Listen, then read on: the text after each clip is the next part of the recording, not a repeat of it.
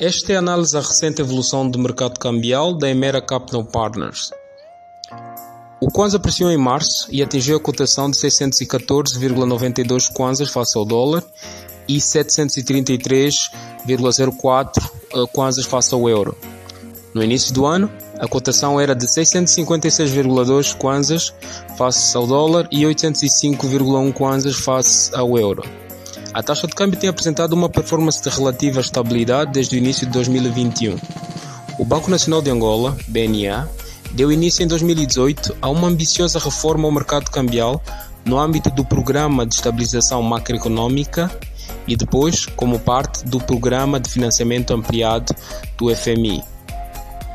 Neste contexto, o BNA tem vindo a implementar um conjunto significativo de reformas no mercado cambial, das quais destacam-se a regularização de todas as operações pendentes em moedas estrangeiras registradas nos bancos comerciais até 31 de dezembro de 2017, a liberalização das margens que podem ser aplicadas pelas instituições financeiras na venda de divisas, a implementação de uma plataforma eletrônica Bloomberg FX Geo, através da qual os leilões do BNA são realizados a negociação direta das operações cambiais entre, por um lado, as empresas petrolíferas, diamantíferas e o Tesouro Nacional e, por outro lado, os bancos comerciais através da mesma plataforma.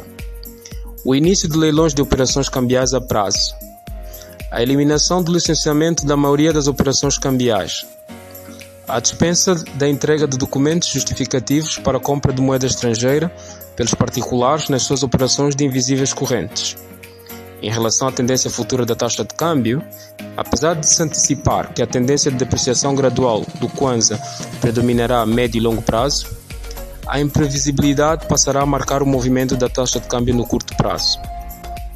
Alguns fatores contribuirão positivamente para a apreciação do Kwanza, nomeadamente a alta do preço do petróleo e a escassez de liquidez em Kwanzas, com a manutenção da política monetária restritiva do BNA. Em relação aos fatores que contribuirão para a depreciação da moeda, destacam-se o atual nível das reservas nacionais líquidas, que rondam 8 mil milhões de dólares, a prevalência das taxas de crescimento econômico nulas ou negativas, que marcam os últimos 5 anos, o alto nível geral dos preços comparativamente aos principais parceiros comerciais e o aumento das importações. Apesar de continuar a existir um diferencial entre a taxa de câmbio formal e informal que ronda 14%, o facto do hiato da taxa de câmbio real efetiva se situar em pouco mais de 2% leva o BNA a antecipar que a taxa de câmbio está em um nível de equilíbrio. Entretanto, algumas instituições antecipam quase significativamente depreciado em dezembro do ano em curso. O Standard Bank Angola antecipa uma taxa de câmbio de 724,7 kwanzas por cada dólar até final de 2021 e o FMI tem como referência uma taxa de câmbio de 763,5 kwanzas por cada dólar. Convosco esteve Jânio Ambrosio, Chief Economist da Emera Capital Partners. Até o próximo podcast.